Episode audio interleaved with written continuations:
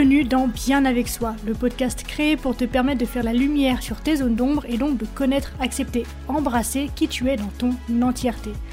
Ce voyage en toi que je te propose est la promesse de vivre une plénitude émotionnelle ineffable et la liberté absolue d'être qui tu es.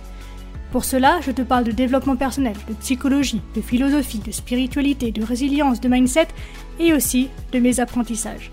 Je suis Marie Perron, coach spécialisée dans le shadow work et je suis ravie de t'accueillir dans ce tout nouvel épisode. Hello, hello à toi, j'espère que tu vas bien, que je te retrouve en pleine forme. Je suis super heureuse de te retrouver dans ce nouvel épisode dans lequel nous allons ensemble à nouveau aborder le sujet du corps. Je dis à nouveau puisqu'il a déjà été le sujet principal de notre dernier épisode dans lequel je te présentais en fait ma relation avec lui qui avait été chaotique, qui avait été haineuse, qui avait été détestable et le chemin qui avait été le mien pour retrouver une relation stable, saine, sereine, posée, respectueuse avec lui et donc je te présentais tout simplement ce chemin de résilience qui avait été le mien. Et donc aujourd'hui j'ai envie de te proposer d'aller un petit peu plus loin, d'aller dans quelque chose d'un petit peu plus subtil, en le reliant à notre thème qui nous fascine tous et toutes, c'est le shadow work, donc le travail de l'ombre. Puisque à travers tout ce qu'il a vécu, à travers tout ce qu'il a pu incarner pour moi, je me suis rendu compte à quel point dans mon chemin de reconstruction et de résilience, mon corps avait été un allié extrêmement puissant.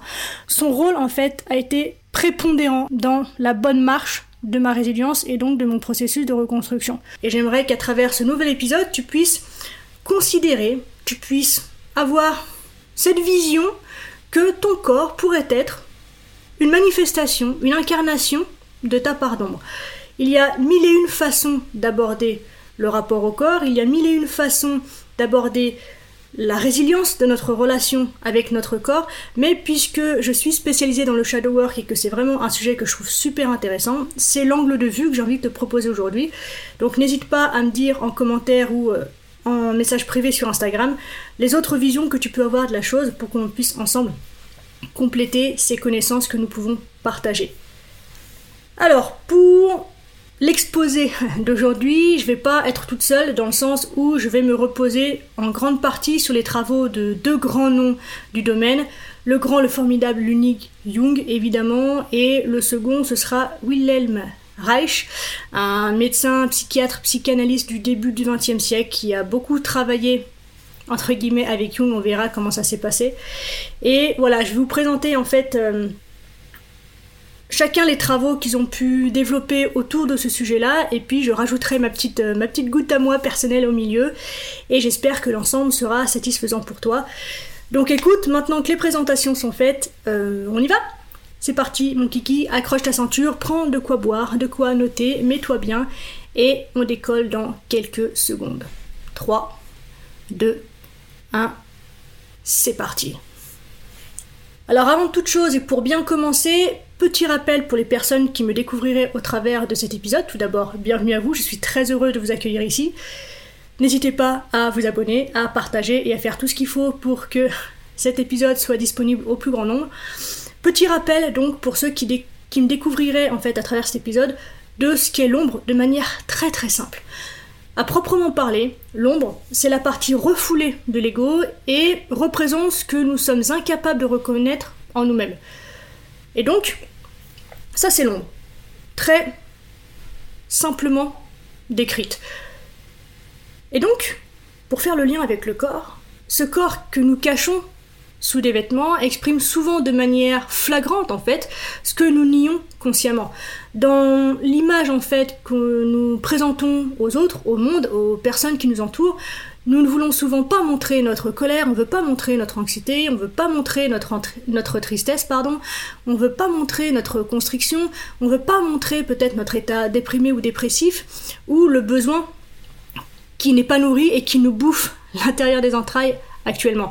En fait, si on est un petit peu attentif à la façon dont on s'habille, dont on choisit de s'habiller, la façon dont on choisit les vêtements que l'on va revêtir, eh bien, on se rend compte qu'en fait, ils veulent dire quelque chose, ils sont censés montrer quelque chose de nous qui une fois encore fait bien et qui nous permet de rentrer dans les clous et qui nous permet de nourrir au maximum ce sentiment d'être accueillis dans un groupe d'appartenance qui a de l'importance pour nous. Et en fait, dès 1912, Jung écrivait il faut admettre que l'insistance chrétienne sur l'esprit conduit inévitablement à une dépréciation insupportable du côté physique de l'homme et produit ainsi une sorte de caricature optimiste de la nature humaine.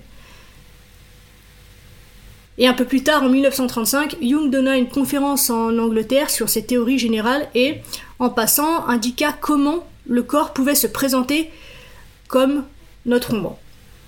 Voici ce qu'il explique en gros. Nous n'aimons pas regarder le côté obscur de nous-mêmes. Par conséquent, il y a beaucoup de gens dans notre société civilisée qui ont complètement perdu leur ombre, ont perdu la troisième dimension, et avec elle, ils ont généralement perdu le corps. Le corps est un ami des plus douteux, car il produit des choses que nous n'aimons pas. Il y a trop de choses dans la personnification de cette ombre de l'ego. Parfois, il forme le squelette dans le placard, et tout le monde veut naturellement se débarrasser d'une telle chose. Donc en effet, le corps est l'ombre dans la mesure où il contient l'histoire tragique de la façon dont le jaillissement spontané de l'énergie vitale est assassiné et rejeté de cent et mille et une manières jusqu'à ce que le corps devienne une forme d'objet mort quelque part. C'est la résultante en fait de la victoire d'une vie trop rationalisée, qui est favorisé au détriment de la vitalité plus primitive et naturelle. Et pour celles et ceux qui sont capables de lire le corps, il détient justement l'enregistrement de notre côté rejeté, révélant ce que nous n'osons pas dire, exprimant nos peurs actuelles et passées. Le corps en tant qu'ombre, donc, est principalement le corps en tant que personnage, le corps en tant qu'énergie liée qui est non reconnue et inexploitée, non reconnue et indisponible. Par exemple, bien que Jung soit ou fût un homme dynamique, grand et physique, il parlait très très peu du corps. Lorsqu'il a construit sa tour d'isolement à Bollingen, il est retourné à une vie plus primitive, plus sauvage, pompant sa propre eau euh, au puits et coupant son propre bois. donc son physique, sa spontanéité et son charme indiquaient un certain confort et un sentiment de bien-être dans son corps. Un certain nombre de ces déclarations d'ailleurs incidentes montrent une attitude envers le corps qui était en harmonie avec les idées de Wilhelm Reich, mais peut-être plus détachée, un peu plus métaphorique peut-être.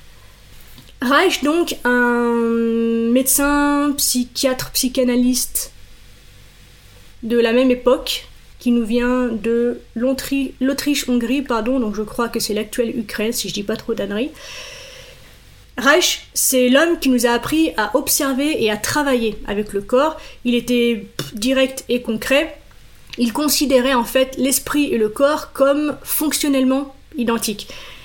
Et Reich a travaillé donc avec la psyché comme une expression corporelle et a fourni une alternative brillante et un antidote aux psychanalystes analytiques sophistiqués de Vienne qui, au moins au début, n'étaient pas conscients du pouvoir de l'expression corporelle en psychanalyse. La nature de Reich était plutôt intense, quelque peu rigide, sans grande tolérance pour le jeu de l'esprit métaphysique et littéraire. C'était un scientifique bien borné, bien ancré dans ce qu'il pouvait voir, avec une prédisposition impatiente en fait à rejeter tout le reste comme entre guillemets mystique. Une étiquette d'ailleurs qu'il a très très vite collée sur le front de Jung lorsqu'il est entré dans le cercle proche de Freud au début des années 1920. Et plus tard, dans l'ouvrage Ether, God and Devil de 1949, Reich a écrit la chose suivante. L'identité fonctionnelle comme principe de recherche du fonctionnalisme ergonomique ne s'explique nulle part aussi brillamment que dans l'unité du psychisme et du soma, donc le corps, la matière, de l'émotion et de l'excitation, de la sensation et du stimulus. Cette unité ou identité comme principe de base de la vie exclut une fois pour toutes tout transcendantalisme, voire autonomie des émotions. Jung, d'autre part, a été influencé par Kant, dont la théorie de la connaissance a gardé Jung philosophiquement orienté principalement vers une étude de la psyché en tant que scientifique, à un empiriste, sans conclure qu'il tenait entre ses mains la réalité.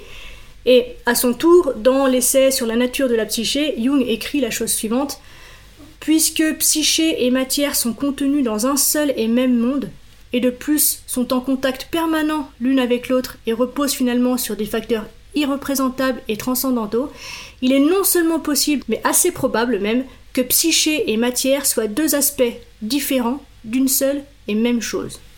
Et donc, bien qu'il existe des accords surprenants et fréquents entre eux, donc euh, entre Reich et Jung, les deux ont abordé leur travail de manière radicalement différente et c'est ce qui fait l'intérêt en fait de, pour moi de vous les présenter aujourd'hui parce qu'on va avoir une vision vraiment globale de cette considération du corps comme l'ombre et vous allez voir que vous allez pouvoir vous-même vous faire votre propre idée de la question.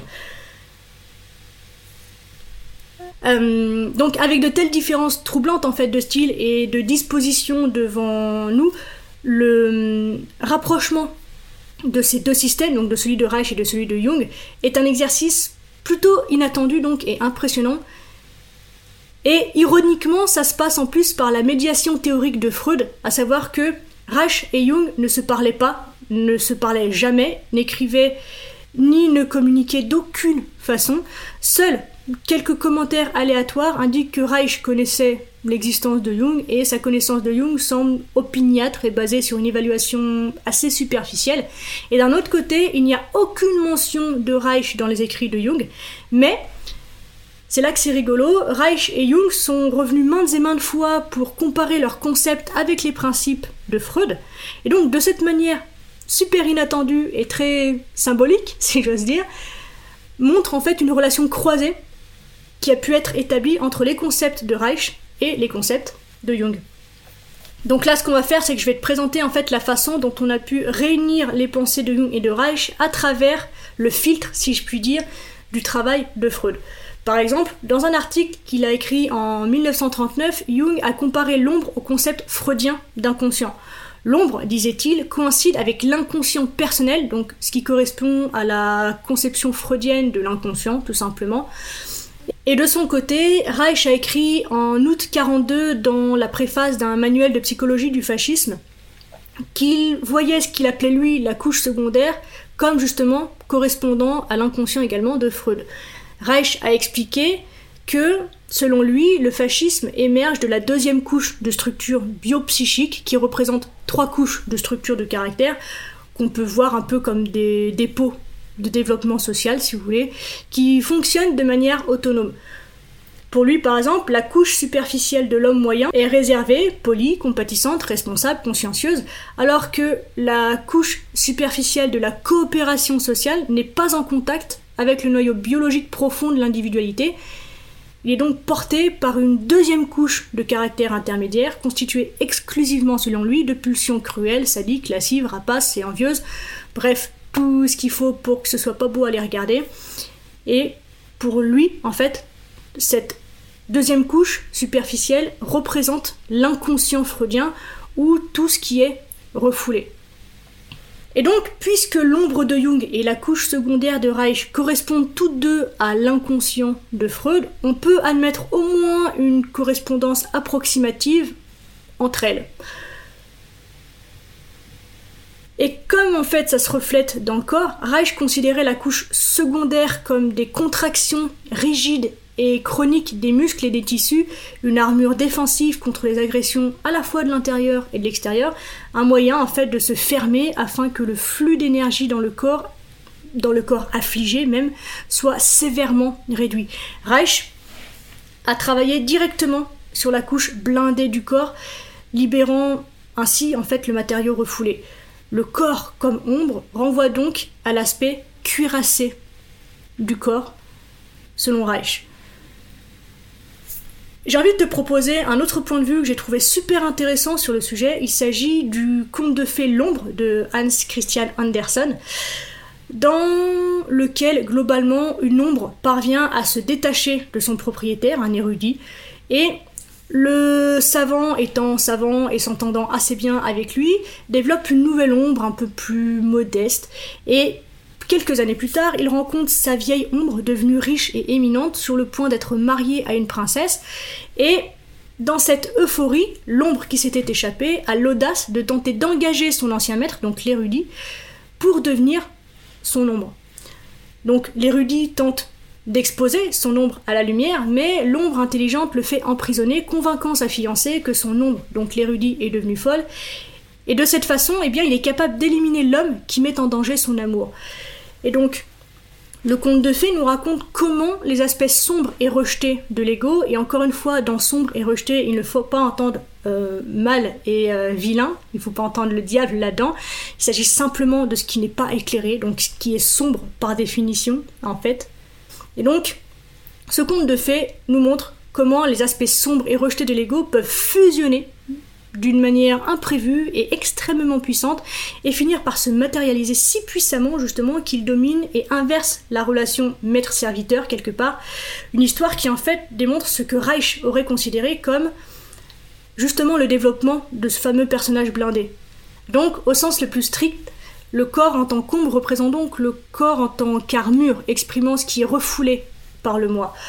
On pourrait également deviner que le concept de personnage de Jung correspond à ce que Reich appelait la première couche, puisque sur la couche superficielle de sa personnalité, et pour reprendre la citation que je t'ai donnée quelques secondes avant, l'homme moyen donc est réservé, poli, compatissant, responsable, consciencieux, et de son côté, Jung écrivait que la persona est un système compliqué de relations entre la conscience individuelle et la société, à juste titre, une sorte de masque conçu d'une part pour faire une impression définitive sur les autres et d'autre part pour dissimuler la vraie nature de l'individu.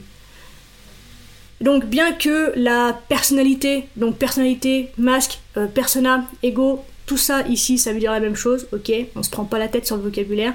Donc bien que la personnalité de Jung fonctionne de manière probablement plus complexe que la première couche de Reich, il existe une correspondance raisonnable entre les deux systèmes Jung, de son côté, considérait le personnage, la persona, l'ego, le moi, comme faisant partie d'un équilibre entre le conscient et l'inconscient, une séquence de compensation.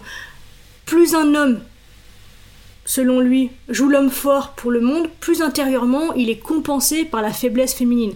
Moins il est conscient du féminin en lui, plus un homme est susceptible de projeter une figure d'anima primitive sur le monde, ou d'être sujet à des crises, à des sautes d'humeur, à des paranoïas, à des hystéries ou que sais-je. Et donc, si Reich avait tendance à rejeter la couche de surface comme sans conséquence, comme sans importance, Jung, lui, s'est vraiment occupé de l'interaction vitale entre notre masque et notre vie intérieure.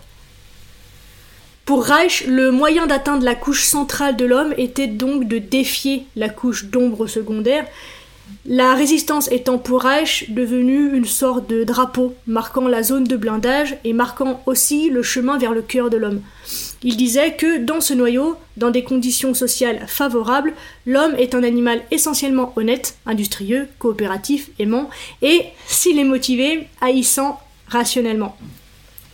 Donc l'équivalent entre le concept d'ombre de Jung et la couche secondaire de Reich est un ajustement approximatif, mais je pense que tu l'as compris, que tu me rejoindras là-dessus, il est à peine exact, puisque Jung considérait l'ombre comme une partie du noyau de la vie dans la nature de l'image de Dieu, dans la psyché humaine.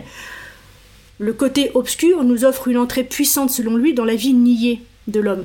Mais pour Reich, de son côté, le mal est un mécanisme chronique qui nie la vie énergétique y est un obstacle au noyau spontané et biologique de l'homme. Le diable n'atteint jamais le niveau central, mais est la personnification de la couche secondaire restreinte. Et donc, c'est la raison pour laquelle, après des années de travail et de recherche, Reich en vint à partager le désespoir thérapeutique de Freud. Il avait essayé de dissoudre l'armure à grande échelle par l'éducation et individuellement en séance de thérapie. Mais son modèle à trois couches ne reconnaît pas de valeur à la couche secondaire, qui semble pratiquement impossible à dissoudre complètement. Bien que de nos jours, il est généralement admis parmi les pratiquants que tout le monde a besoin d'une armure pour se protéger. Et aujourd'hui, donc, en grande majorité, la thérapie cherche non seulement à dissoudre l'armure, mais également à introduire de la flexibilité et un choix conscient dans ce qui avait été une structure de défense rigide inconsciente. Donc le shadow work, c'est un petit peu un art martial intérieur. Il s'agit d'aller chercher une maîtrise qui est souple, qui est adaptable, qui est à l'écoute de ce qui est, et qui se défait de toute forme de rigidité et de résistance. Alors que Le concept biologique d'armure a une spécificité appropriée dans son application au travail énergétique avec le corps. L'ombre, en tant qu'équivalent fonctionnel sur le plan psychique, jouit d'une gamme de sens appropriés à sa fonction psychologique. L'ombre contient donc un pouvoir qui a été désavoué. L'ombre ne doit pas être totalement dissoute. De toute façon, elle ne peut pas chercher à atteindre ce résultat est vain, en plus de constituer encore et toujours une forme de rejet et de non-acceptation de soi, de non-amour, puisque tant que l'on cherche à accepter entre guillemets quelque chose dans le but de le dépasser, dans le but de le transformer, dans le but de le changer, on n'est pas dans de l'acceptation. On est dans un rejet de ce qui est et de ne pas voir ce qui est. Donc, dès lors que tu te lances dans une croisade contre toi-même pour faire disparaître des aspects de toi, sache que c'est une croisade qui est vaine. C'est une guerre contre, toi-même que tu ne gagneras jamais. L'objectif, en tant qu'être incarné dans ce monde relatif, c'est de pouvoir tout expérimenter. C'est notre super pouvoir, en fait, de pouvoir vivre ainsi autant de paradoxes, autant de contrastes qui nous donnent en fait la capacité de jouir pleinement et puissamment de chaque instant de notre vie en fait. Donc, l'ombre ne doit pas être totalement dissoute, elle ne peut pas de toute façon, et elle ne peut pas non plus être désavouée avec succès. L'ombre doit être liée et intégrée, même si je crois c'est ma croyance en tout cas pour l'instant aujourd'hui, qu'il y aura toujours un noyau profond d'ombre qui ne sera jamais apprivoisé, qui continuera de nous échapper, qui continuera de nous être inconnu et qui continuera malgré tout d'agir avec notre quotidien et notre monde extérieur.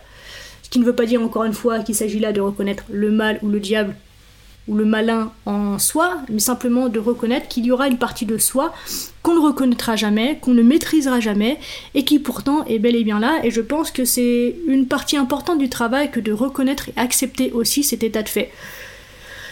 Et donc pour finir, l'ombre et le double contiennent non seulement les scories de notre vie consciente, mais également notre force de vie primitive, indifférenciée, promesse d'avenir, dont la présence augmente notre conscience et nous renforce par l'attention des contraires. On arrive déjà à la fin de cet épisode. Merci de l'avoir écouté jusqu'au bout. J'espère qu'il t'a plu. Si c'est le cas, n'hésite pas à me le faire savoir et à m'encourager en mettant un commentaire ou 5 étoiles sur Apple Podcast ou encore Spotify. Les témoignages, les interactions, ça aide simplement à mettre le contenu en avant et donc à agrandir la communauté et c'est vraiment super important pour moi donc Merci pour ta contribution.